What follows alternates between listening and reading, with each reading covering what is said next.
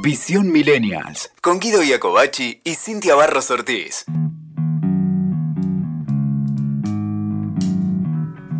En pleno siglo XXI todavía hay personas que aún creen que la Tierra es plana.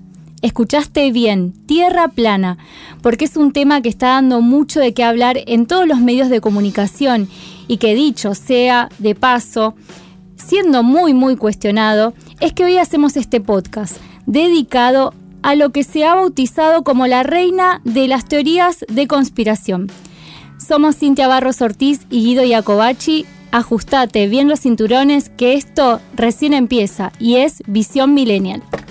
Muy bien, Sin. Hoy tenemos de invitado a Iru Landucci, un millennial a quien podemos definir como el principal referente terraplanista de Argentina. Pero antes de darle la bienvenida, te propongo a vos que estás del otro lado que por un momento te olvides de todo lo que conoces, de todo lo que te dijeron en la escuela o llegaste a ver en internet. Y que como decía el filósofo Descartes o Descartes, como le quieras decir, dudemos de todo para llegar a la verdad. Iru, te damos la bienvenida a Visión Millennial. ¿Cómo estás? Muchas gracias, este, un placer estar acá con ustedes. La verdad que eh, no había participado nunca en un podcast, esta es mi primera vez, así que muchas gracias por, por la invitación y por abrirse a tocar este tema que como bien dijeron, yo diría que es la, la, la llave maestra tal vez a enterarnos cómo el mundo opera hoy en día. Bueno, contentos de que sea otro millennial más que pasa acá por, eh, por visión millennial, ¿no? Que, que, dicho sea de paso, por eso justamente se llama así. No es que discriminamos gente que no sea de, de la Obvio. generación millennial, pero, pero bueno, estamos contentos de que acá tengamos un referente terraplanista millennial también. Los millennials pensamos, eso está bueno, ¿no? Porque viste que en los medios generalmente se habla de los millennials como que estamos en cualquiera, Sí, claro. que no, no, no, Sí, no, no nos importa no nada. nos importa nada, no, ven, nos importa. Acá tenemos un referente de la Tierra plana y que le importa lo que está Bueno, sucediendo en este a ver, tema. vivimos, venimos de. Atravesamos de alguna manera, entramos a un nuevo siglo, ¿no? Algo que no todos pueden jactarse de haber hecho. Y hemos sido de alguna manera eh, influidos por la década de los 80, los 90 y principios de los 2000, que son tres décadas que realmente han revolucionado por lo menos la historia de, del mundo en los últimos siglos, ¿no? Este, que hemos vivido muchos cambios básicamente, a nivel tecnológico, sociocultural, entonces eh, somos influenciados por todo eso y bueno, pertenecer a los millennials, como vos decís, este, no está nada mal hoy en día. No, nada mal y estamos empapados de muchas cosas y como hablábamos hace un ratito antes de empezar el podcast, que bueno, conocimos el Walkman, al- conocimos un montón de otras Claro, cosas claro. que de- se las vamos a tener que contar a las otras generaciones. Mira, creo que nos esa cuestión tal vez de haber ingresado eh, en estas en estas tres décadas que mencionaba nos lo, lo positivo que le encuentro es que no, es- no, fuimos- no- no fuimos bombardeados este, como los que le puede llegar a pasar a las generaciones más jóvenes por, con toda esa información, Sí. con todo ese torbellino mediático de que te confunde. Hemos, yo he tenido que estudiar de libro, he tenido que ir a bibliotecas, Bibliotecas. Sí, entonces, este, todo ese tipo de la televisión para ver un dibujito animado tenías que esperar a las 4 de la tarde, Ay, tenías sí. una hora nada más. Entonces, claro, era había como otra otra moral, Sí. ¿no es cierto?, dentro de lo cotidiano que obviamente, bueno, te deja te dejaba tiempo para pensar, para disfrutar con tus amigos, para hacer tus propias investigaciones. Hoy en día es un poco como que te dicen las respuestas, o sea, te ya en el colegio te, te dicen las este, preguntas que vos te vas a hacer y ya te dan las respuestas también. Sí. Entonces es como que te limita mucho el campo de pensamiento, ¿no es cierto? Es como que ya te dan todo tan servido que es medio sospechoso. Y en nuestra Sí. época también existía, que yo me acuerde, que ahora no lo veo ya, el horario de protección al menor. Claro. ¿Se acuerdan? En la También, tele? sí. Es verdad, sí, yo, mm, no- hace mucho tiempo ya que no lo veo, es verdad, debe estar por ahí. Debe andar. Perdido, perdido. Debe andar. Bueno, Iru, ¿cómo se te dio eh, por investigar acerca de este tema tan controversial que desafía de lleno la incuestionable teoría de que la Tierra es redonda? Esférica. Esférica, Per- perdón. el comentario, pero Perfecto. bueno, vale la pena, después van, van a ver por qué vale la pena Sí. este, remarcarlo. A ver, eh, 38 años, ¿no? Nací en el 81 y siempre desde pequeño me llamó mucho la atención toda la cuestión de, de lo que es el misticismo. No sé por qué motivo, este, la verdad, porque no soy ni siquiera una persona, si bien fui bautizado, como todos acá en Occidente, la mayoría nadie te pregunta nada, sos muy chiquito, no te podés este, plantar, ¿no? Digamos. Pero siempre, tal vez por influencia, siempre me gustó mucho la, la, cultura egipcia, eh, me llamaba mucho la atención. De chico veía programas como Secretos Revelados que daban en la televisión pública argentina en aquel momento llamado Canal 7 o ATC. Eh, y siempre como que me despertó, ¿no? Esfinges en Marte, ¿no? Yo tenía ahí 11, 12 años, siempre estuve volcado a eso. Hasta que, bueno, obviamente me alejé de, toda cuestión religiosa, porque a los 17, más o menos 16, eh, no son los mismos 16 que ahora, ¿no? Era un poquito más este, naif, esos 16 de la década de los 90. No había tanta internet para googlear nada. Eh, nunca me cerró el modelo este, religioso occidental, ¿no? El catolicismo nunca me cerró, siempre me pareció que había muchas cosas que no te aclaraban, así que me alejé de eso, me, me fui para el lado eh, científico, vamos a decirlo, hasta que a los 21, 22 años tuve una experiencia extracorporal, este, involuntaria, ¿no? Obviamente estaba durmiendo un día común y corriente, y tuve una experiencia en la que me vi el cuerpo en la cama, este, pasé por mi casa en ese estado. Wow. Duró muy poco, debe haber durado, no sé, tres minutos, me dio la sensación. Volví al cuerpo, no lo voy a hacer larga la experiencia, pero cuando volví de eso, como que se me se me abrió una puerta, viste, yo creía como que uno de alguna manera haberse alejado de la religión era, bueno, uno se muere y se termina todo. ¿no? o sea, me había creído también esa, esa parte extrema. Eh, y tuve esta experiencia espiritual, o sea, realmente. Entonces ya es una cuestión, bueno, obviamente cada uno debe practicarlo o debería tener la misma experiencia para entender lo que estoy hablando. Eh, pero a lo que voy es, eso me introdujo en, eh, en otro lenguaje que fue la metafísica una metafísica muy básica en aquel entonces de una, de una autora venezolana llamada Connie Méndez. Ah, la conozco, sí, Connie Méndez. Que bueno, hoy en día yo te cuestionaría algunas cosas de Connie Méndez, pero más allá de eso, eh, en ese libro leí por primera vez que los pensamientos eh, eran cosas reales, ¿no? Que hoy, hoy se conoce como la ley de atracción, ¿no? Entonces eh, nada, tenía 22 años, jamás nadie me había dicho que pensar eh, de alguna manera no era gratis, ¿no? Y lo digo también porque está muy relacionado con lo que uno piensa, bueno, eh, la psico, o sea, las enfermedades son psicosomáticas, ¿por qué motivo, no? Por lo que uno está pensando, justamente. Y ahí se empieza a ramificar y a conectar con un montón de cosas. Me agarró toda esta curiosidad por este mundo, en un principio espiritual, pero indefectiblemente en algún momento, cuando te metes con eso, más en aquella época, ahora tal vez vas más directo, de golpe te llega ese símbolo que está atrás de un billete de un dólar. ¿no? Mm. Ese Novus Ordo Seclorum, ¿no? nuevo orden de los tiempos escrito en latín, el ojo, la pirámide, la frase en Dios confiamos ahí en ese billete del dólar. Del lado del verso del dólar tenés el, el, búho, ahí en, la, en, la, esquina derecha superior abajo del 1. ¿Qué es todo esto? Y ahí te metes en política, en economía. Crees que es política y economía. Es brujería, obviamente, ¿no? Es una brujería, entiéndase, bajo el concepto de Confucio. O sea, el mundo lo, controlan símbolos y signos, no palabras ni leyes.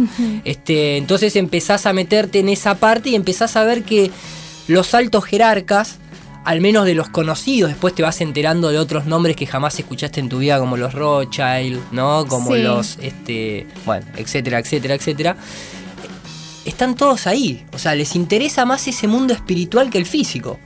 Primero, seguramente porque el físico lo controlan ellos. Este, Entonces, como que no tienen preocupación como nosotros si llegamos a fin de mes. Qué llamativo, ¿no? Que también a nosotros nos hagan que nos interesemos más por el físico y nos olvidemos del espiritual. Del espiritual, exactamente. Entonces, bueno, todo esto comenzó a tener un sentido muy, muy profundo cuando en el 2015 escucho por primera vez a Obama en un discurso que estaba hablando de cuestiones ecológicas este, por todo este cuestionamiento del calentamiento global, que ya no se llama más calentamiento global, sino que es cambio climático, porque la Tierra se dejó de calentar, incluso entramos en un periodo de glaciación, dicen algunos expertos.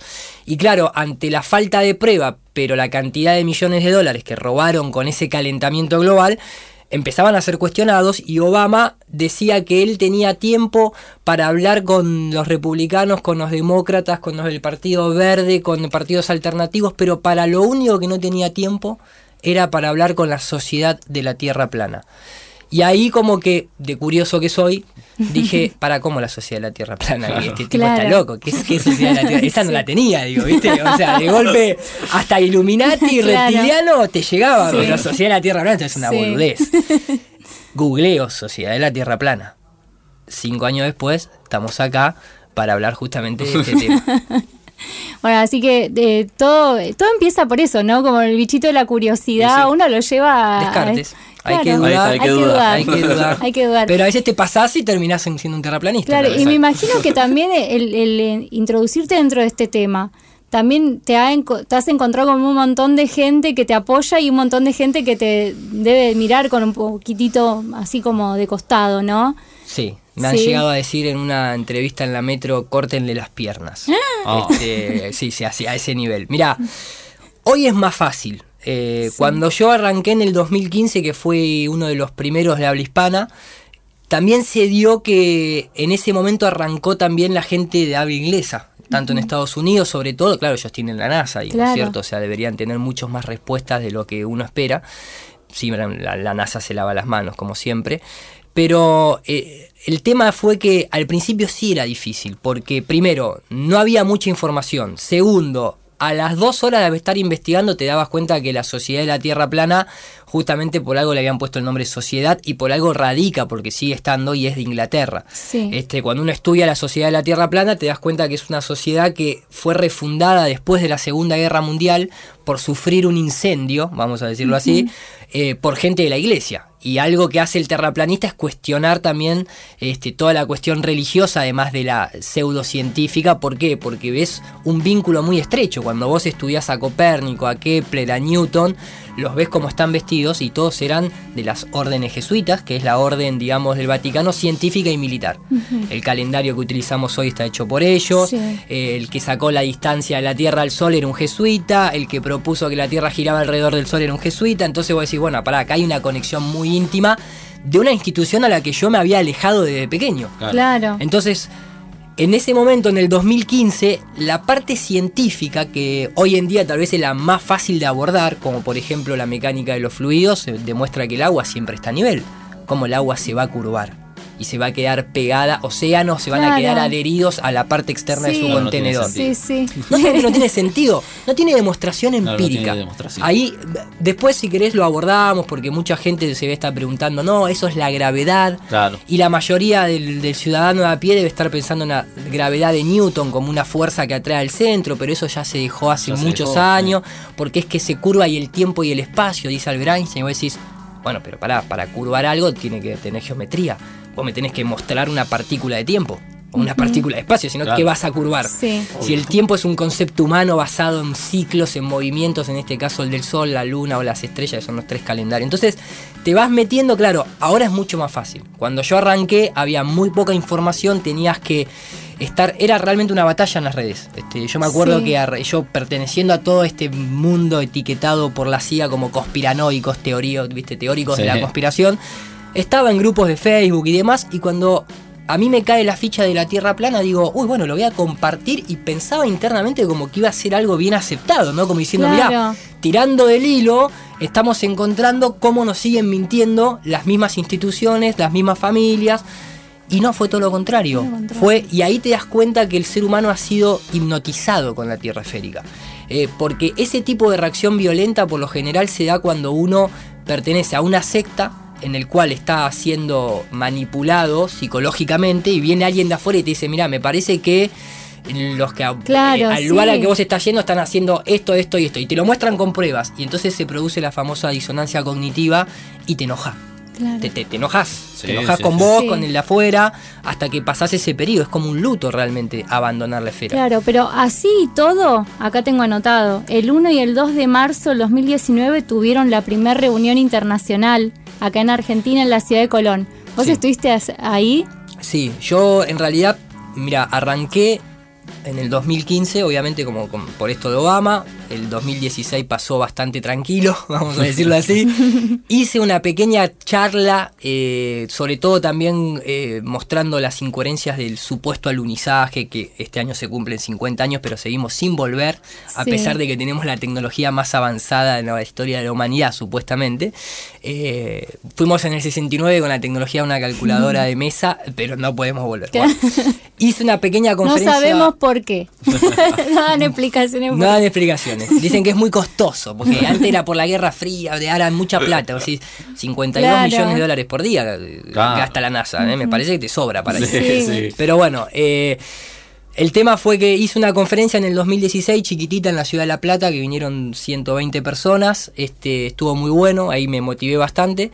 En el 2017 fui invitado a la de Carolina del Norte, que se puede considerar esa como la primera en el siglo. XXI, realmente, y hasta incluso del siglo XX, de una conferencia internacional, porque bueno, más allá que había sido en Estados Unidos, eh, de alguna manera yo era el representante de habla hispana, todos los demás eran de habla inglesa, algunos de Estados Unidos, otros de Inglaterra, eh, pero esa fue como la primera. Después en el 2018 me invitaron a una en Londres, eh, también del mismo carácter. En el mismo 2018, pero en noviembre se hizo una en Colorado, que también trajo mucho revuelo, estuvo muy muy buena, que fue de donde nos vino a hacer el prank el, el youtuber este Logan Paul, Sí. de- que de- tiene su documental, y la del 2017 fue de donde se filmó lo que salió después en Netflix. Y a raíz de todos estos eventos, yo hice una en el en- a principios de 2019, en enero, en Barcelona. Y a raíz de todo eso, digamos que acá en Argentina nos motivamos todos los grupos que somos de terraplanistas y decidimos hacer la primera acá en Argentina, que lo organizó dos personas comunes y corrientes sin ningún tipo de... Ni, ni siquiera soñando la repercusión que tuvo, porque aparte es todo esto sin fines de lucro, Claro. juntando el mango cada uno, aportando. Digamos, ustedes se financian si- solos, Solos, quienes todos, viajan, todo. Todo, todo es financiamiento que hacemos a través. Yo cuando viajo, posteo voy a viajar, hay gente que me dona guita y la- lo que me falta lo pongo yo. Claro. Las conferencias de afuera también, hay grupos de investigación científica que tanto en Estados Unidos como acá en Argentina nosotros tenemos el grupo ARFLAT. Todo lo hacemos de colecta con las personas, este, acá se presenta todo lo- que se gaste y demás. Se hizo esta en Colón, como vos bien decías, el 2 y el 3, esperando 50 personas. 30, como mucho que éramos más que nada los propios de acá Argentina para volver a encontrarnos, conocernos, algunos que no nos conocían. Claro, lo publicó la Municipalidad de Colón. En su Facebook regular como ha publicado eventos evangelistas, eventos de motoqueros, es, es simplemente que la gente de Colón es un pueblo muy chico, le dijo al intendente, che, que lo conoce de chiquito, ¿me puede usar el predio? Pago el alquiler del salón que está dentro del camping municipal. Pero puede usar el Sí. camping municipal, vamos a ser 30 personas. Obviamente, le dijo, sí, se lo hemos dado a todo tipo de personas. Claro, bueno, te lo voy a dar a vos. Entonces, por una cuestión legal, la Municipalidad de Colón lo hace público en su muro de Facebook, que por lo general no tiene más de 10 likes cada nota que sube. 95 mil likes en dos semanas tuvo. Y de ahí Salió en todos los medios de comunicación. explotó. Telefe Noticias hecho- estaba también a full mo- mostrando, también eh, anunciándolo. Estaban todos Pero mira, yo creo que en el mejor estudio de publicidad tal vez nos pudo haber aconsejado de la mejor manera, porque se hacía en la ciudad de Colón. Claro. Obviamente, ¿no? Sí. Pero Claro. porque justamente se dio así, parece que hubiese sido algo guiado desde arriba, ¿no? Pero todos se agarraron este, para boludear, se agarraron de... Hay un primer encuentro de terraplanistas y paradójicamente en la ciudad... Entonces como que le causaba de Colón, gracia eso. causaba Claro. gracia. Entonces ya tiraban la noticia para, para meter un chiste en el medio de cualquier programa. Claro, sí. Y terminó siendo este, realmente una Terminaron revolución. ayudando, claro. Terminaron Sí. ayudando y terminó. Yo, a mí nunca me pasó. Las últimas eh, dos semanas antes del evento he tenido más de 30 entrevistas. eh, y después del evento, viéndolo en TN, bueno, salimos en vivo en TN y demás. Pero después fue Telenoche que nos, nos boludió un poquito en la edición que hizo. El de TN, por suerte salimos en vivo, entonces no pudieron Claro. reeditarnos. Y después salió en el canal de La Nación, en el canal de acá, de C5N, hasta en el libro de Cristina Fernández de Kirchner. Aparece en una página el movimiento terraplanista. Entonces, primero lo que uno se pregunta es por qué tan- tanta preocupación si es una estupidez Claro. supuestamente para ¿no? los medios. Y después lo otro es que realmente mueve eh, muchos sentimientos este, cuestionar el modelo Tal cual. cosmológico Tal imperante. cual. Tal cual. Es como, es ina- y no hay que tocarlo, ¿no? es inamovible pareciera Claro, sí, sí. ese, ese modelo. Sí, a mí, es algo yo, que... yo he hablado con algunas personas también que le- les planteo como esta duda, porque yo estaba en esto de, bueno, investigando, ¿viste?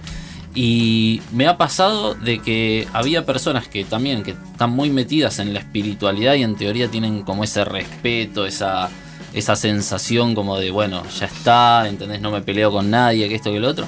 Y se Hasta enojaban, que- claro, hasta que le decía que la Tierra Hasta que le podría ser plana. claro. Se enojaban y me decían, vos no entendés nada. Me dicen, ¿cómo? Así me decían, vos no entendés nada. El agua se curva. ¿Cómo? ¿Cómo la Tierra va a ser plana? Me dice, es, es esférica, me dice, si no, ¿cómo habría equilibrio en el universo? Y yo dije, ¿Qué ¿what? tiene que ver? ¿Qué tenía que ver? ¿viste? No, Entonces, me daban respuestas, ¿viste? Para convencerse Sí, sí, y no. Cuestionándose realmente lo que se tienen que cuestionar. La prim- la- la- una de las típicas es, si la Tierra es plana, ¿cómo vas a dar la vuelta al mundo? Y como la das a tu manzana. Claro. O sea, todo por algo, todos los viajes son del este hacia el oeste, que incluso te lo dice la propia palabra. Vos fíjate que es este o este. Pareciera decirte como que hay un solo camino. Claro. Este, porque después los viajes norte-sur son en pequeños tramos nada más. Nadie a la fecha de hoy, 2019, jamás le dio la vuelta al globo haciendo un vuelo norte-sur o sur-norte. De hecho, la Antártida está totalmente prohibido sobrevolarla. es un la- misterio. es un gran misterio, exactamente. El vuelo transpolar que mucha gente puede estar pensando, si entran a la Gaceta de la Aeronáutica Argentina en la década de los 80, cuando se hace el primer vuelo que es militar, se llama Requiem para un sueño, pa- Requiem para un vuelo transpolar que nunca fue transpolar, porque en realidad ellos mismos te lo dicen que por cuestiones militares, después del Tratado Antártico, que después si quieren lo tocamos, Dale. que todos los países están enemistados menos en la Antártida y en el espacio. Ahí son todos amigos, decir, ¿qué clase de enemigos Sí. son? O sea, me parece que hay un show acá, ¿viste? Este, Somos, somos enemigos abajo, pero arriba. eh, sí, y- Nos juntamos a y- brindar. Y, y en- y en el- y en- y aparentemente el hielo congela todo, hasta los sentimientos, porque ahí están todos de acuerdo que ningún ser humano puede ir libre a la Antártida. Bueno, el tema es que el vuelo que hace Argentina con Aerolíneas Argentina, el vuelo 1980, 81, 1981 creo que es, pasa a 2.500 kilómetros de la costa de la Antártida para ir a Ah. Australia. Eh, de hecho está el, el video online del capitán Marcelo Díaz en cabina explicándole en el 2000, creo que es en el 2013, 2014 Sí. que hacen este vuelo, explicando y mostrando la ruta aérea y diciendo, no, nosotros estamos pasando por la latitud 62. Ah, estamos... Pero Claro. Esto es un vuelo transpolar que buen marketing, ¿viste? Iru, y entre la- los que integran, digamos, este movimiento, ¿no? Esta sociedad, ¿se conocen entre Sociedad sí? no, perdón. eh. ¿Cómo? Bueno, yo le no dije porque, sociedad. claro, porque so- sociedad... En se- otro momento era entonces. No ¿Entendí solamente en otro momento, si vos pertenecés a una sociedad, eh, Ah, hay un claro, montón de... decís. Esto es totalmente independiente. Acá hay profesionales, gente común, piloto de avión, astrofísico, ingeniero, arquitecto, animador por computadora, como en mi caso, y gente simplemente que salió de la casa, miró para arriba y dijo, che, y si el sol, la luna y las estrellas son las que se mueven, me hago terraplanista. No- no Movimiento, per- sí, entonces. movimiento. Eh, Todos los que integran este movimiento, digamos, ¿se conocen entre sí? O sea, vos te conocés con los que por ahí representan o es el máximo referente en otro país, se organizan, digamos. Sí, sí, claro. ¿Sí? La- bueno, estas conferencias que mencionaba al principio tienen como objetivo, Sí. el, digamos, la proliferación y el, y el hecho de convidarnos información, estudios y demás. Mira, te diría que obviamente eh, hace un tiempo atrás sí te podía decir que nos conocíamos entre todos. Hoy en, hoy en día hay tanta cantidad de... hay millones ya de personas, incluso t- se han dado conferencias en Corea del Sur. Hay pocos, pero hay en África. Eh, en Indonesia, en Oriente hay un montón, sobre todo por la cultura védica, la cultura hindú, que siempre, al igual que todas las demás culturas, la cosmología siempre fue un disco plano con la Antártida bordeando, este, los- conteniendo las aguas, este, el domo con la, ¿no? la cúpula, pongan el nombre que quieran. Yo no creo tanto en un objeto físico, sino en otros fenómenos naturales de los gases cuando se enfrían, los gases atmosféricos y demás, pero digamos que siempre todo fue, incluso hasta dentro de la masonería misma, este, la cual nosotros muchas veces en sus altos grados denunciamos, no en los bajos grados, que es como cual- que es como ser monaguillo, no tener Claro, una ninguna maldad. Sí. Hay mucha gente que va a una logia masónica simplemente a, este, a culturizarse, a tener charlas, intercambiar información, pero los altos grados, o sea, si yo hoy, día, eh, hoy en día pongo quién es el referente, el gran maestro de la masonería, es el duque de Kent que pertenece a la realeza inglesa y que obviamente las logias masónicas en nuestro país y en Latinoamérica fueron puestos por agentes ingleses en la época de San Martín, porque es un servicio de inteligencia secreta. Una logia masónica, sí, va gente común, pero los registros que se hacen se Sí. mandan a Inglaterra. Entonces es, es una infiltración una logia masónica hoy en día por la gente que le quitó el poder a España ¿no? y se lo dio a Inglaterra. Entonces es muy difícil conocernos entre todos hoy en día, pero yo hago bastante de puente porque a través de mi canal de YouTube y como fui invitado a las conferencias de habla inglesa y demás, eh, estoy en constante combinación de darle información de Latinoamérica a los de Estados Unidos en el podcast que participo todos los domingos, se llama Globebuster el show, que es los personajes que aparecen en Netflix, es de ellos. Y al mismo tiempo, como me nutro de ellos, lo, se lo comunico en mi canal de habla hispana, llama Nur para Todos, que está en YouTube, a la gente de acá. Entonces, estoy en bastante este, relación con ambos. Claro. este, que si querés idiomas. aproveché y, y promocioná tu canal de YouTube. NUR para todos, nurparatodos.com.ar es la web. De ahí yo también eh, doy enlaces a otros canales de habla hispana y de habla inglesa. Y es el grupo de observación e investigación científica que tenemos. Porque ya te digo, o sea, las cuestiones científicas que te van a hacer dudar si realmente el modelo heliocéntrico es real o no son muy poquitas y muy directas. Como te decía, el agua no se curva. eh, nadie demostró a lo largo del siglo XX y del siglo XIX que la Tierra le dé la vuelta al Sol, por eso sale la teoría de relatividad de Einstein.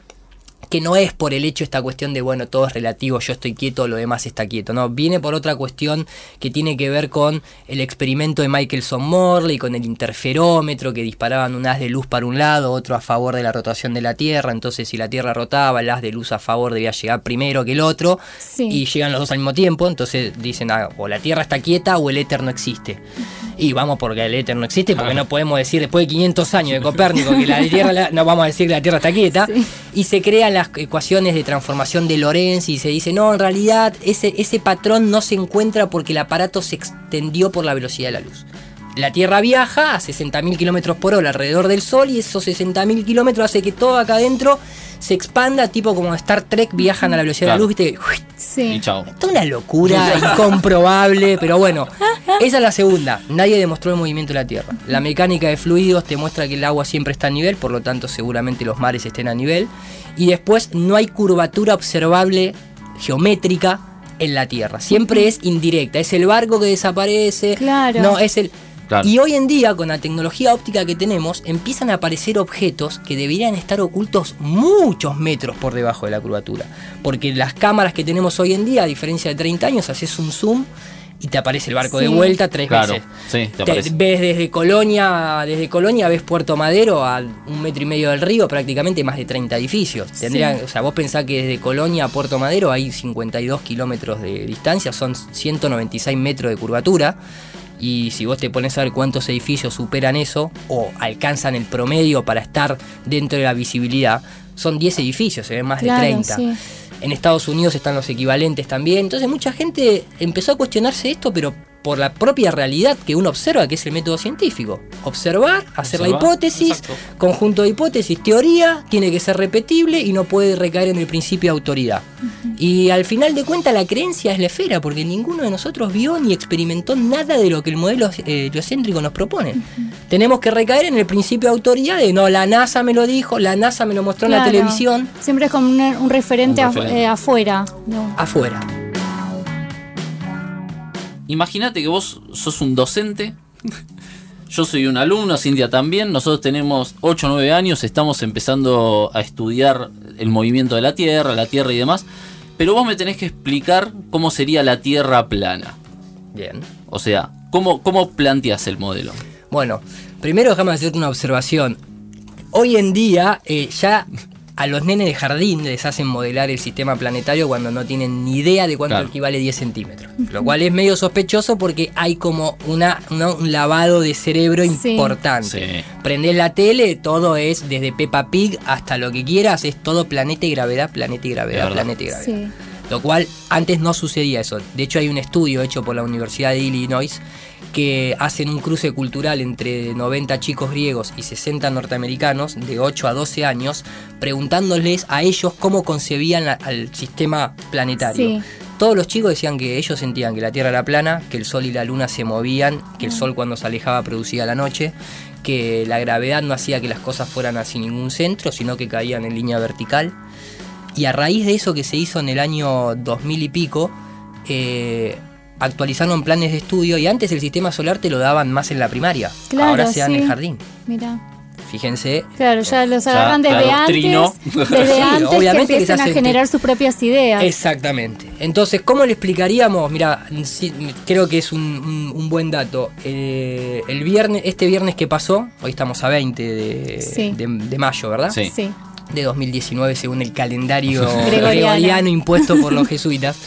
Eh, el viernes pasado, eh, por primera vez, eh, me invitaron a dar una charla en un colegio privado en San Andrés de Giles, este, para bueno. chicos de cuarto Qué y bueno, quinto sí. año. ¿Por qué motivo? Porque después del evento de Colón, los chicos de cuarto y de quinto le cuestionaron a la profesora de geografía algunas cosas que empezaban a hablar. Entonces la profesora, en lugar de cerrarse, como conozco muchos que lo han hecho, dijo, déjenme investigar, porque la verdad que a mí me enseñaron que la Tierra era una esfera, pero los planteos que ustedes me están haciendo no son ilógicos.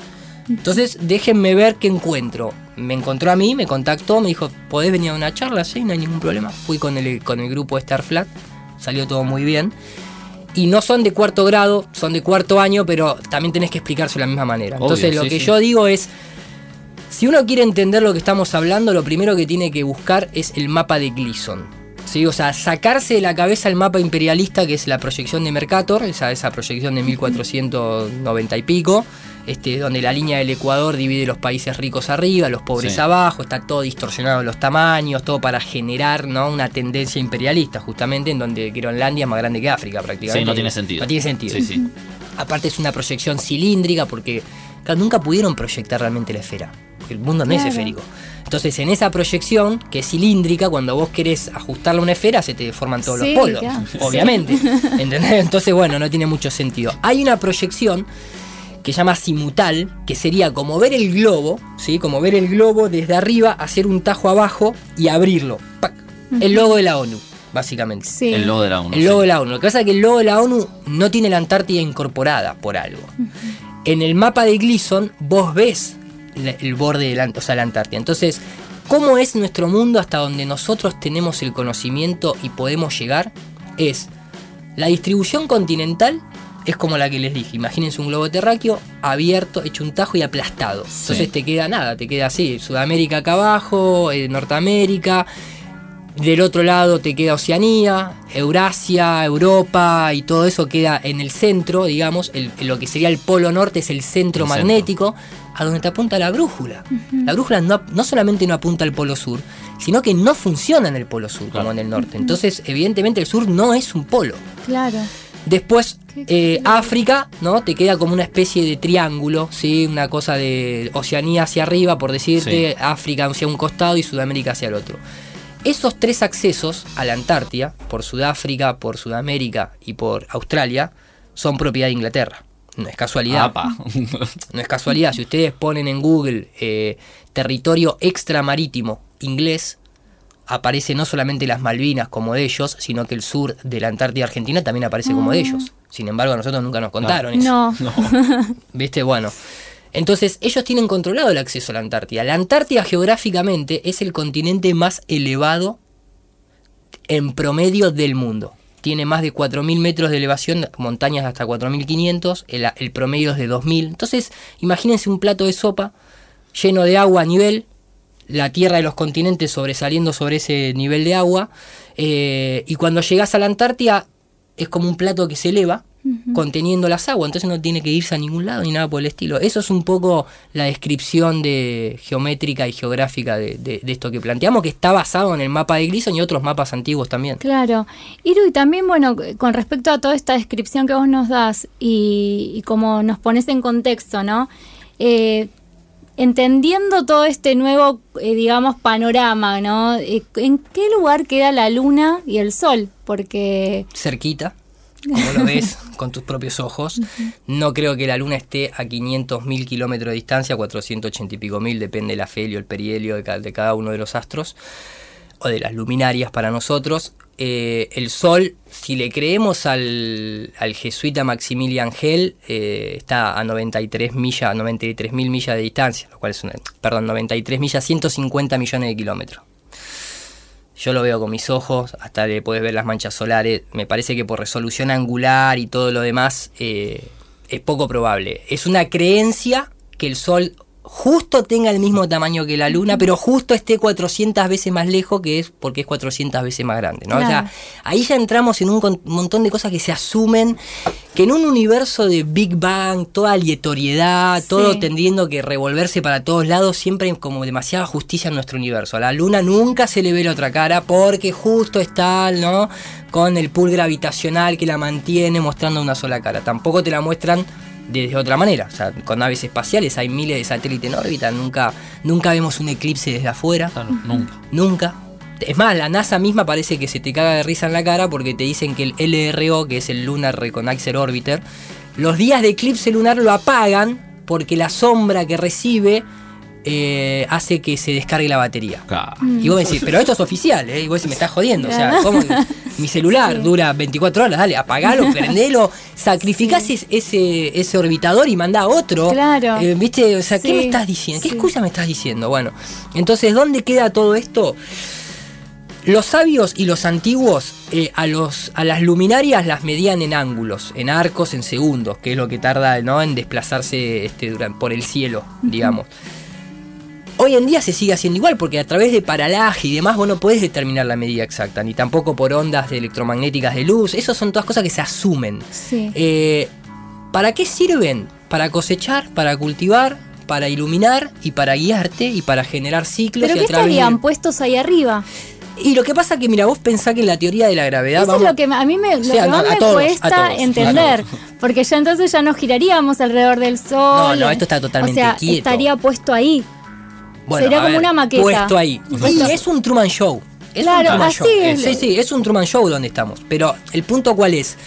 Vamos a los datos científicos. Eh, teoría de la gravedad de Newton. Primero, cartas oficiales de Newton en Cambridge. Todavía siguen estando online, las pueden buscar.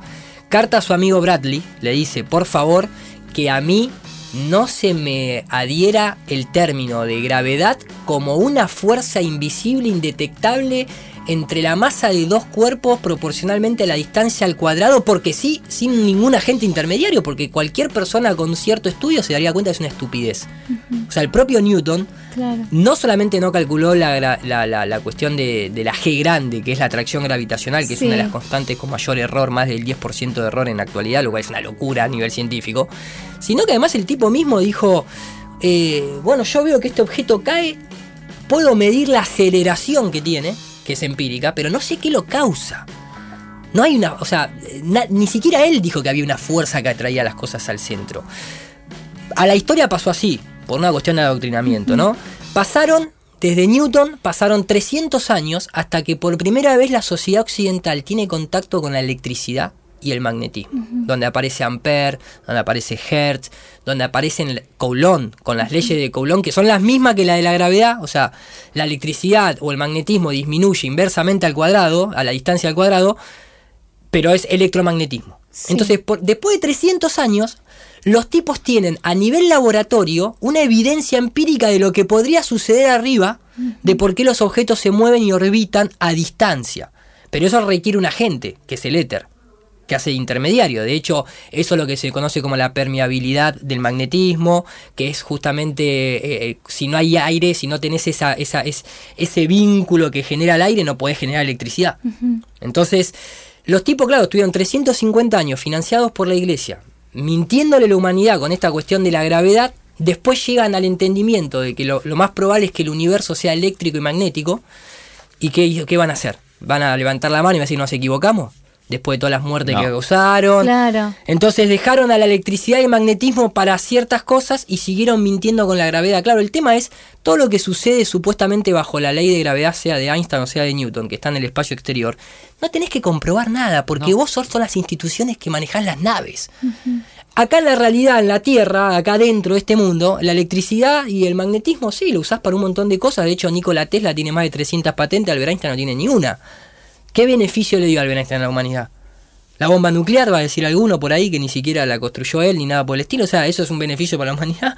Entonces, el tema cuál es, ¿qué es lo que hace que estos objetos se queden ahí arriba?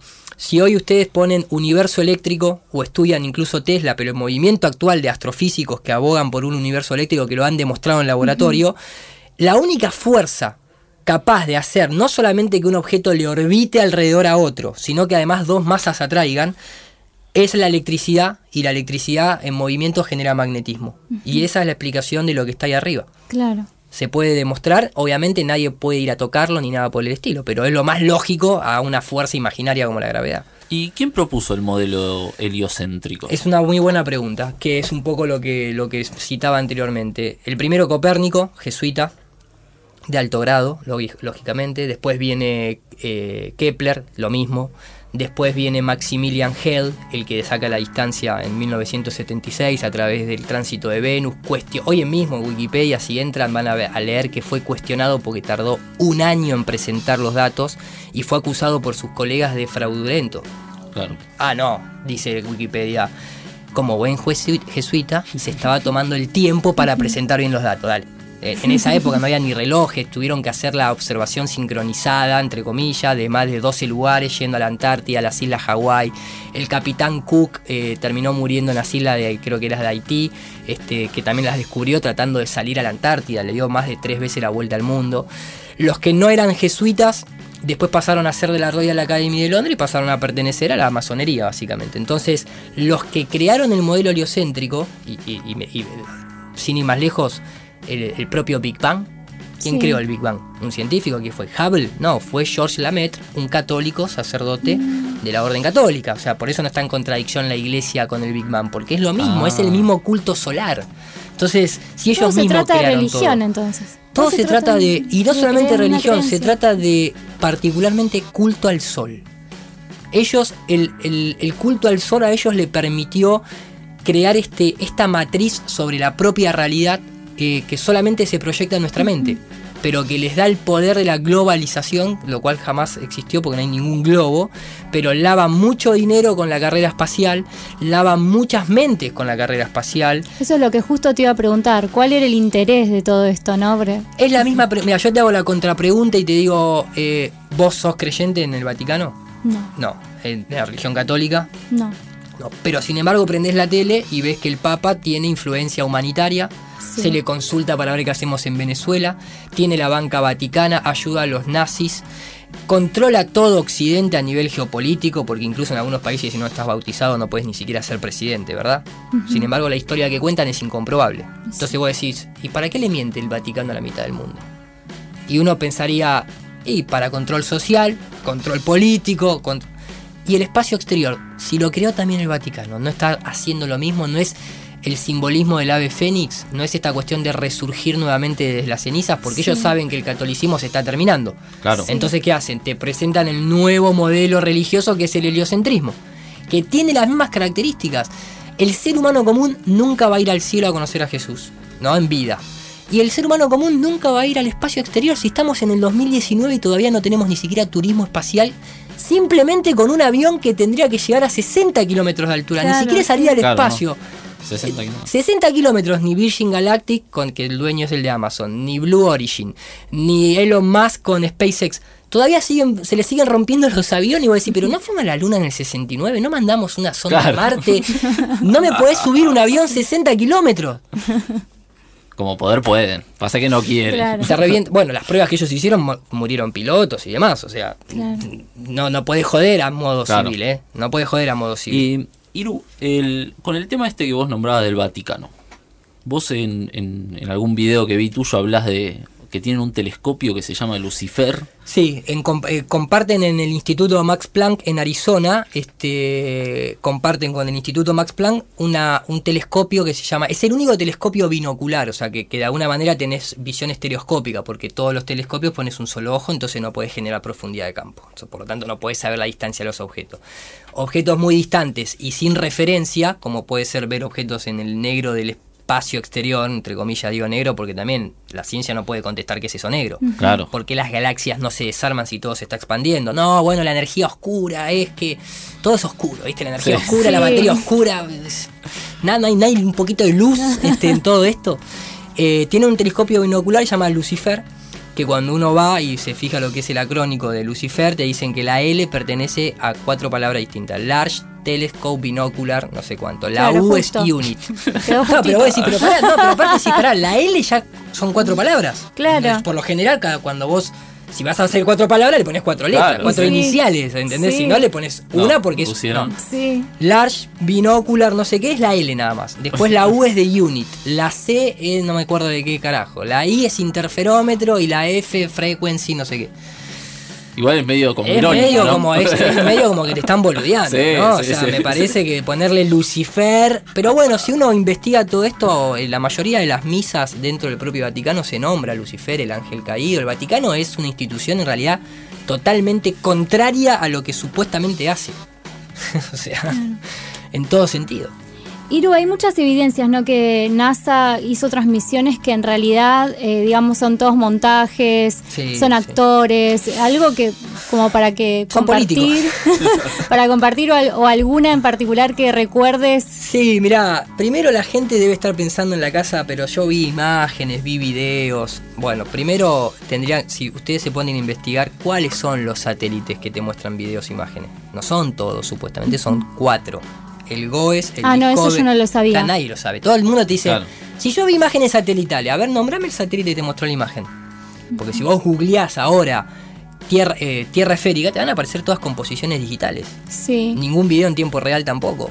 El de la supuesta Estación Internacional Espacial, las nubes nunca cambian de forma, en, en- en un montón de horas, se ve solamente como un cuartito, o sea, un cuarto nada más que de la esfera, ni siquiera un cuarto, porque está muy bajo, está a 400 kilómetros, Eh, se ve que tienen ojo lente de pez, entonces la Tierra a veces se pone convexa, cóncava, plana, todo- rarísimo es todo eso. un montaje. Entonces, si vamos empíricamente, vos para poder tomar un video o una fotografía de la Tierra entera, vos tenés que alejarte un millón de kilómetros a un punto específico dentro de esta locura de la teoría de la gravedad, que es el punto Lorentz, que son como unos puntos de equilibrio Sí. entre el Sol, la Luna y la Tierra. Eh, que en este caso es entre, el- entre la Tierra y el Sol, porque tienen problemas para generar ecuaciones para cu- tres cuerpos, bueno, no importa, no viene al caso, pero todo es un quilombo, claro, pero ahí arriba no tenés que demostrar nada más que la imaginación. Entonces, el tema es que tenés el satélite GOES, el Discovery, el Electra K, que es de Rusia, y el Himawari, que es de Japón, que Sí. supuestamente tienen esa capacidad. Y mandan una foto cada 10 minutos, que es procesada en tierra por computadora, entonces no tenemos nada que sea empírico. Claro. La de 1972 del supuesto Apolo 17 es una fotografía así, a una esfera pintada, que ya usaban en las misiones Mercury, que está incluso hasta la patente desde 1895 que se llama aparato para eh, aparato para creación de ilusión óptica. Si ponen eso en Google, alrededor de en, en inglés lo tienen que poner Device for Illusionary Effects US Patent. Lo primero que aparece es como una especie de pedestal con una tierra esférica de un tamaño más o menos de 2 metros de diámetro para ser pintada.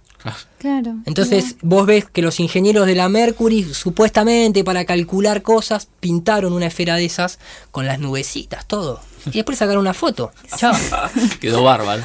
Quedó 10 puntos. Lo podemos que, hacer cualquiera de nosotros en Sí, casa. obvio. eh, después el resto de las misiones de la NASA son, todas naves que mandan pero ninguna vuelve. Eh, es todo un lavadero de guita. Y Iru, vos em, tengo entendido que vos junto a un grupo de personas hicieron su propio experimento que llamaron ARFLAT, que lo nombraste Claro, antes. pero el del globo. Claro, el del globo, para comprobar si la Tierra tenía o no curvatura. Sí. Contanos un poquito de este proyecto y qué resultados obtuvieron. Mira, no, no obtuvimos lo que nosotros hubiésemos deseado, porque en realidad esto a mí fue cuando yo me puse a investigar a las 3, 4 horas con, con las cosas que nombré al principio, de que nadie detectó el movimiento de la Tierra, que la mecánica de fluido, que la observación a larga distancia y demás, ya me habían convencido. O sea, se me, incluso me había agarrado como un cierto temor, porque vos decís, puta, pero si es plana, entonces se viene todo al carajo. Sí, Claro. sí, sí, yo pienso. No, y además Te agarra como tu miedo, cabeza también cambia. O sea, ¿cómo Uf. sigo viviendo acá con toda una mentira que... Bueno, con una mentira más. digamos, Claro, ¿no? una mentira más. Bueno, pero es como Eh, que se te ponen, ¿viste? Y aparte la esperanza siempre es, bueno, de última, si acá se pudre todo, nos vamos a otro planeta. Ya no te queda ni eso. ¿Entendés? O sea, es hacete cargo acá. Yo mi esperanza siempre es cambiar las cosas largo acá. todo y me voy a viajar y lo con- conozco el planeta por lo menos. Esa es mi esperanza. No, esa, sí, esa sigue estando, esa sigue estando, pero Sí. ya no te queda la de, y bueno, si hay una bomba nuclear, no, claro, después te enterás que las bombas nucleares no son nucleares, bueno, no importa, otro tema, pero a lo que voy es, eh, hasta te roban esa esperanza de irte, Claro. y de alguna manera lo que hace esto es decirte, no, quédate acá y cambia las cosas acá, hacete cargo de donde vivís, no te, Claro. y no te quieras escapar siempre. Eh, lo que hicimos, a mí por lo menos lo que me sirvió fue dentro de todo ese proceso, en un momento dije, bueno, para, si no es una esfera como es, porque tengo tanta, tan bombardeada la cabeza, con una tierra esférica en películas, en serie, en Discovery Channel, los alienígenas ancestrales, siempre todo arranca con una Universal Picture, no importa, vas a ver una película de abogado, pero te aparece el globo terráqueo que te dice Universal, a todo un lavado cerebral. Bueno, si no es así, quiero ver cómo es. Entonces ahí googleé en su momento eh, cámaras de altitud. Y ahí te das cuenta que hay un montón de gente que había mandado hasta 40 kilómetros de altura, globos aerostáticos con cámaras con lentes rectilineales, donde no deforma como en la GoPro que ya en el suelo es curvo. Y nada, veías el sol ahí cercano con, un, con el hotspot especular reflejando en el agua que te da un indicativo de que pareciera estar bastante local. La tierra totalmente plana, quieta, estacionaria. A veces, por una cuestión de que el lente de la cámara, igual que el ojo, es convexo, vos tenés una resolución circular, no esférica. Te puede dar la sensación de que es una esfera, pero es un círculo en realidad por cómo eh, llega la luz al lente. Y dije, no, bueno, es plana. O sea, loco, la puta madre, eh, me parece que es plana, ¿viste?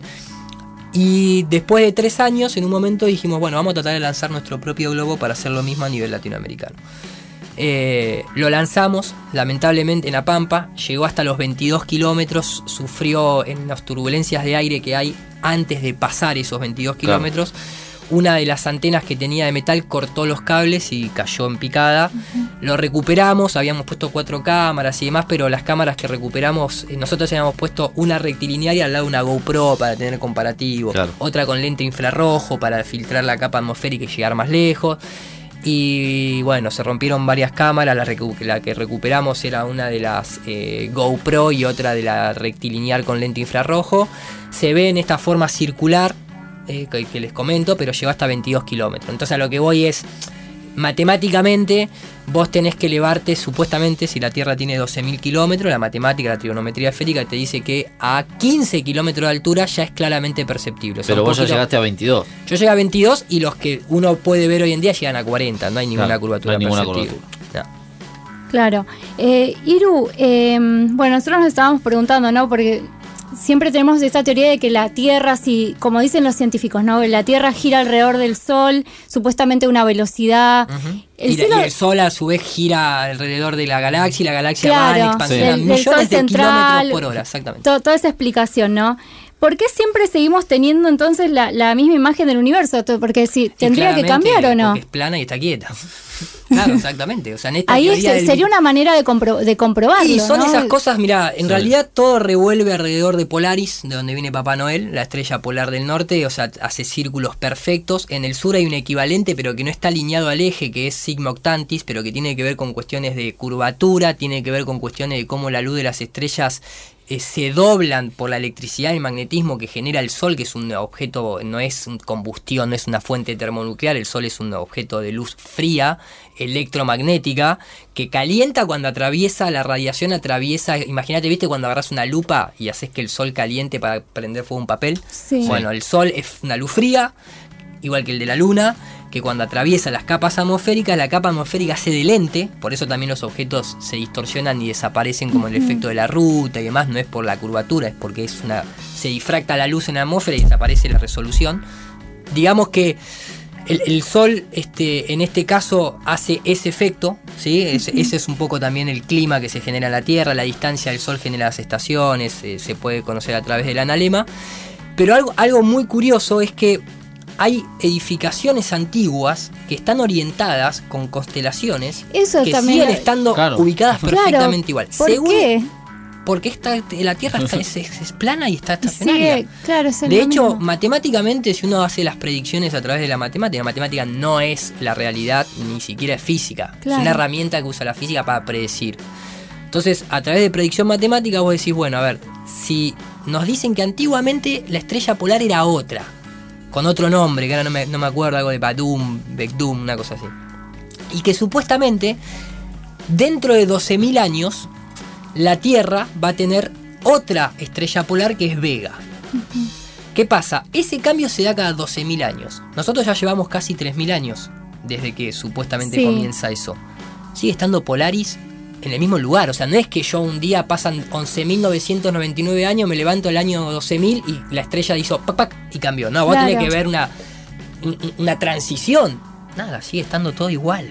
Ay, Todo chicos, se va a caer todas las teorías también de gente que está como en la espiritualidad, ¿viste? Te las reacomoda, yo te digo que Te las reacomoda. Te las reacomoda porque te das cuenta que la New Age tiene mucho de luciferismo, Claro, por eso te digo, tiene mucho de maestro ascendido que está creado por la misma gente. Es que la New Age dice que la Tierra está como, digamos, en espiral de ascensión. Sí, En ese sentido tendría que ¿De cambiar. ascensión a dónde? Si en el universo no hay dirección.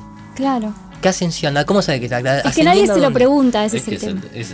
Nadie lo cuestiona. Nadie lo cuestiona, pero aparte, digamos, la ciencia oficial muchas veces para vos decirte, che, si yo estoy así, en Argentina estoy en esta posición, los Estados Unidos están cabeza para abajo o cabeza para arriba. No, porque en una esfera no hay posición porque todo es tangencial al centro. Y vos decís, bueno, pero pará, dentro del modelo heliocéntrico hay una eclíptica, el polo norte es polo norte, el polo sur es polo sur por, la, por cómo está orientado con respecto a la eclíptica del sol. Entonces hay una orientación de...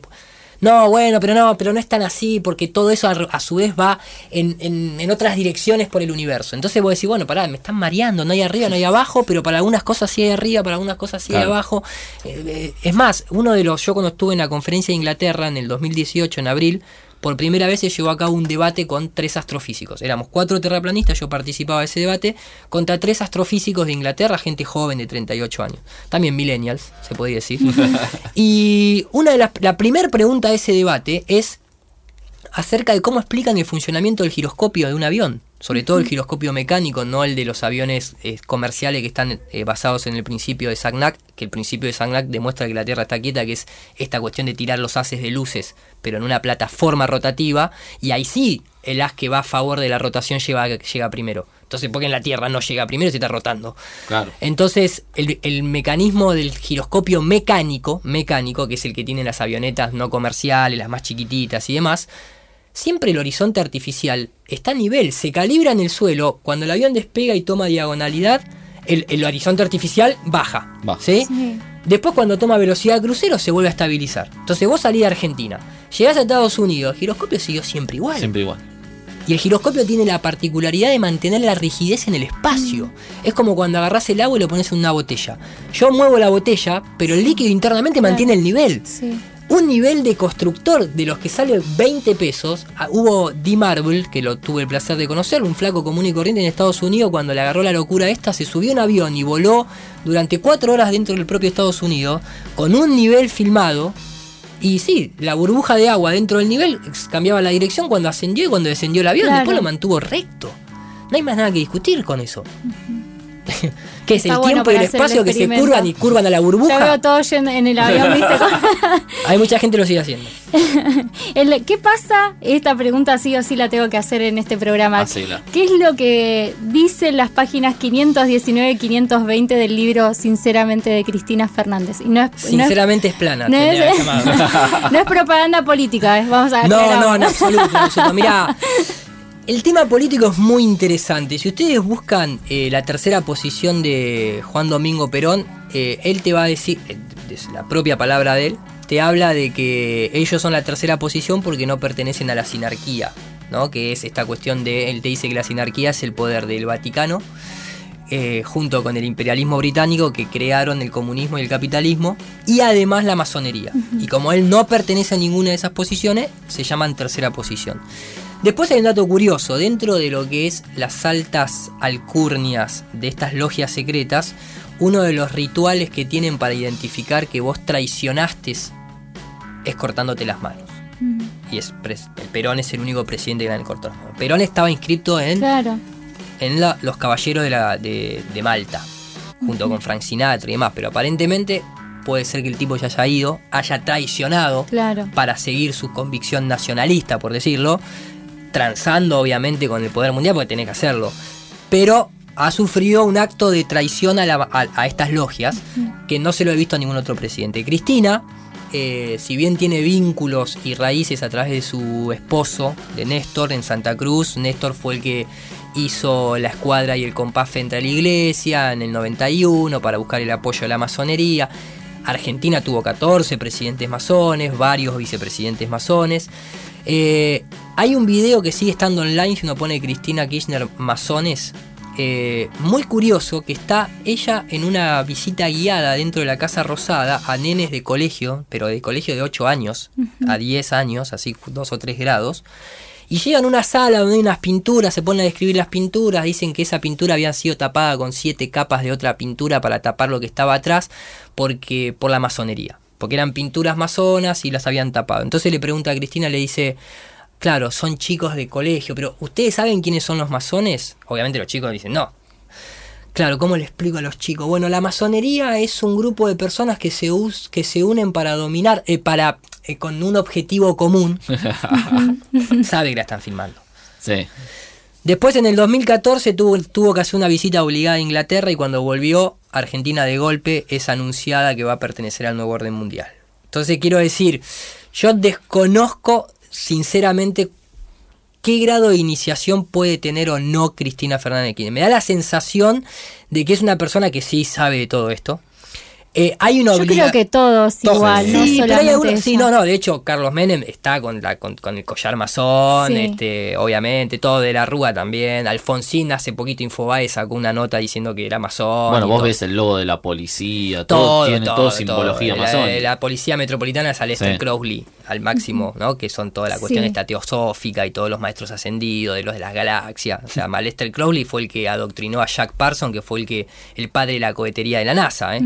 Atención, o sea, de- de- vayamos a las raíces de las cosas. Bueno, la cuestión es que, digo, Cristina supuestamente puso dos satélites en órbita. ¿no? Los ARSAT 1 y 2. Sí. Pero también a Menem, si ustedes buscan la noticia, en el 97 eh, ponemos el Nahuel 1, el famoso de la Quiaca hasta la Antártida, pero en el 99 pagamos 260 millones para que vayan a repararlo porque estaba roto. Y vos decís que fue un astronauta a reparar el satélite. ¿Qué, qué tal? Ende- pero se- se- esa guita se fue. Internet viene todo por cable submarino. No viene por ningún Claro, satélite no ni nada por el estilo. todo Todas las telecomunicaciones son de antena Sí. a antena, cada vez hay más antenas puestas porque no hay ningún satélite. Entonces a lo que voy es, es como si hubiese una planificación mundial que te dicen, si vos no perteneces al show satelital, no te mando internet por fibra óptica. Primer punto. Después, por otro lado, cuando yo veo en el libro de Cristina, perdón que haya hecho todo esta, Da, este sí. pasaje, cuando voy al libro de Cristina, lo que figura del movimiento terraplanista no pareciera ser escrito por Cristina, porque no sé si está o no está al tanto, seguramente lo esté, porque si estamos nosotros no va a No, estar igual Cristina. el libro supuestamente no lo escribió ella, Claro, fue escrito bueno, por otra persona. Fue escrito por sí. otra persona, seguramente supervisado. Claro. Entonces el tema es, primero, lo que decíamos al principio, tanta preocupación tenés de utilizar la propaganda que vas a generar en un libro que sabés que va a ser el más leído en un periodo de tiempo, porque le hiciste un marketing tremendo, porque lo lanzás en un momento especial de la, de la política argentina, entonces es una vitrina gigantesca para bajar una línea. Tenés que hablar del terraplanismo como una secta Eso es internacional. lo que me llamó la Claro, atención. secta internacional que niega todo tipo de evidencia científica. Y vos decís, pero pará, vos sos el que me está negando que, la, que el agua de la Tierra se curve. Vos me estás negando que, lo, que, la, que la ciencia no pudo demostrar que no hay manera de detectar mecánicamente. El propio Einstein en el libro Einstein y el universo dice, no hay manera mecánica de demostrar que la Tierra se mueva. El propio Stephen Hawking dice lo mismo, el sistema de Ptolomeo es igual de real que el de Copérnico.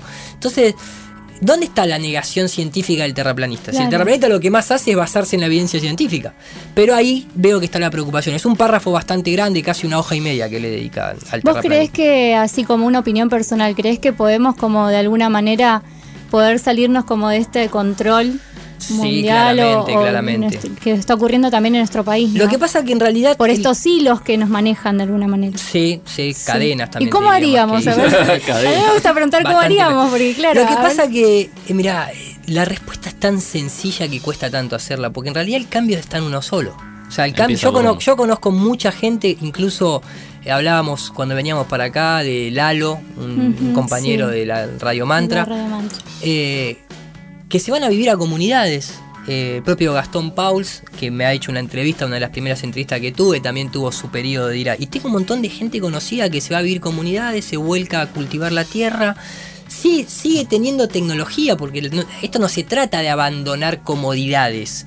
Esto se trata de hacerte consciente de que primero el mundo es espiritual y no material que en la teoría del heliocentrismo que te dice que sos un granito de arena perdido en el medio del universo, no tenés ninguna razón de ser ni de estar, no sos el centro de nada, esto es producto de la aleatoriedad y el del padre tiempo que hizo la evolución posible, que vos venís de una roca, o sea, de una roca salió un ser humano y una banana. Claro. ¿Entendés? Sin haber demostrado jamás científicamente que un organismo mute a otro, ni siquiera a nivel bacteriológico. Todo es adaptación. Entonces, Charles Darwin ni siquiera era científico, estaba bancado por la familia Malthus, que estaba bancado por la familia Huxley, que generaron el darwinismo social diciéndote que el rico tiene mayor privilegio que los pobres.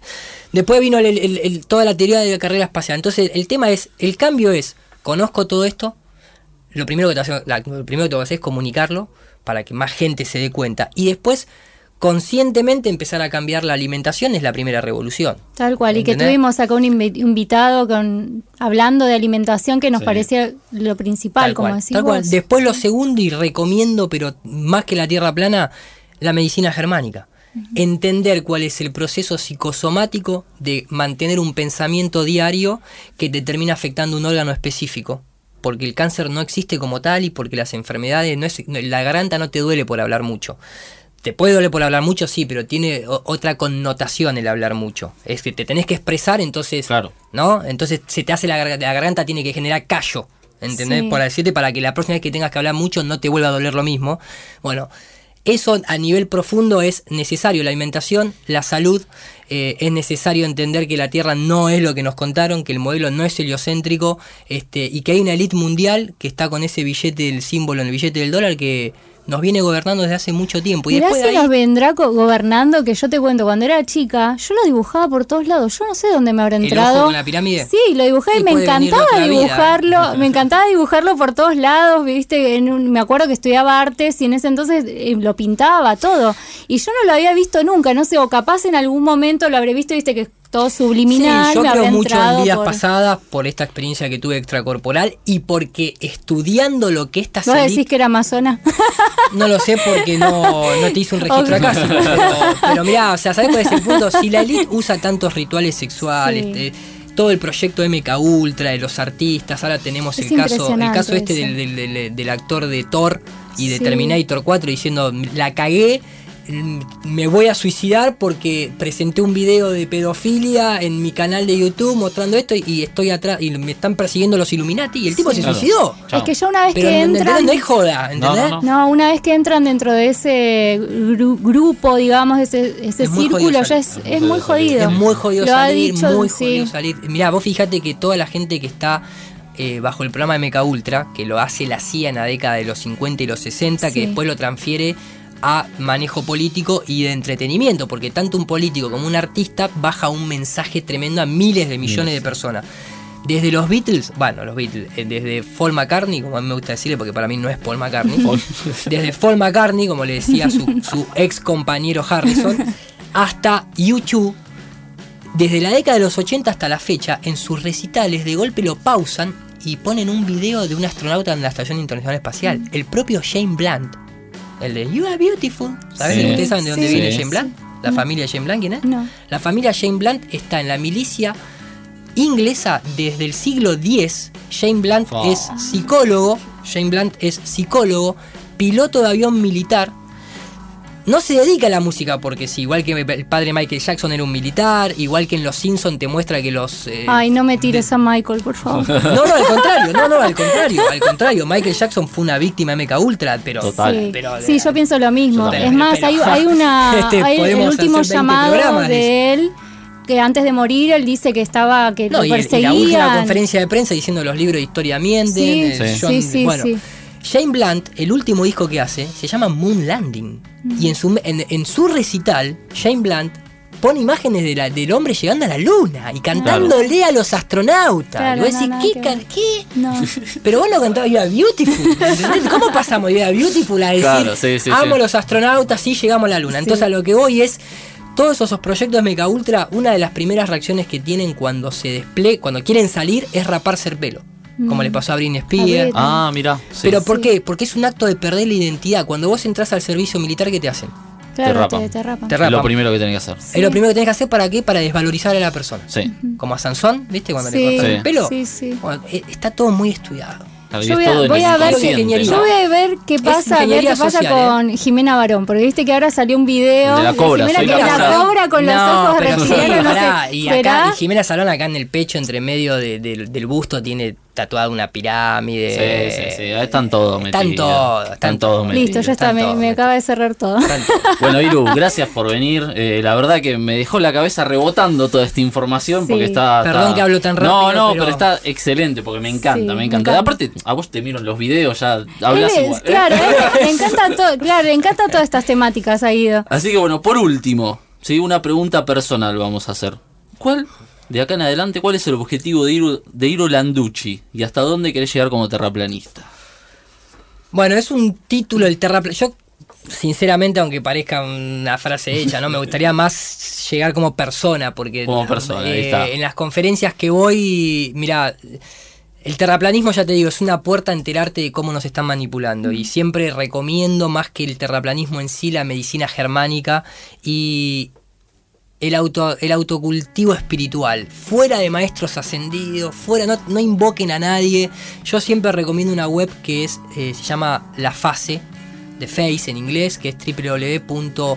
el número 4, eh, perdón, la letra O, la B larga, O. la U, la, eh, voy de vuelta, www.o, B larga E y el número 4 y la U, que significa Out of Body Experience for You. .com, entran, ponen el manual en castellano, se lo descargan, lo leen las- los métodos indirectos y traten de salir del cuerpo una vez, sin ayuda ni de droga, ni de planta, ni de nada. nada. Ustedes mismos, y cuando ustedes se vean el cuerpo en la cama, vas a ver cómo te cambia toda la perspectiva de la realidad. Eso es una de las cosas. La otra es la medicina germánica, la otra es la alimentación y la otra es el terraplanismo. Yo como objetivo personal quiero seguir transmitiendo esto fuera de mi profesión. Utilizo mi profesión, que es la animación por computadora, para editar mis videos cuando me da el tiempo, para hacer cosas para las presentaciones que doy. Yo ahora el 29 de junio doy una nueva en Barcelona. El 21 de septiembre participo en una en Ámsterdam, el 16 de noviembre en Dallas, el 10 de octubre una que se va a hacer por primera vez en Colombia, el 21 de agosto una que se va a hacer en Chile que dura dos días. Eh, por lo tanto, mi objetivo por el momento lo sigo cumpliendo, que es esto de ir y esparcir la voz este, lo máximo que se pueda. ¿A dónde vamos a llegar? En esta encarnación no lo sé. Y si hay que volver en la próxima para seguir, seguiremos. Pero no Estamos va- para disfrutar, No nos vamos que- a quedar cruzados de brazos. No vamos a quedar cruzados Por de brazos. supuesto que no. Bueno, como para terminar, desde Visión Millennial te proponemos que desde este preciso momento pongas absolutamente todo en duda, porque esa es la única manera de llegar a la verdad. Y además, en cualquier momento de nuestra vida, ya sea la tierra plana o tierra redonda, te aseguramos que en cualquier momento te vas a querer bajar. Escuchaste Visión Millennials con Guido Iacobacci y Cintia Barros Ortiz. WeToker. Sumamos las partes.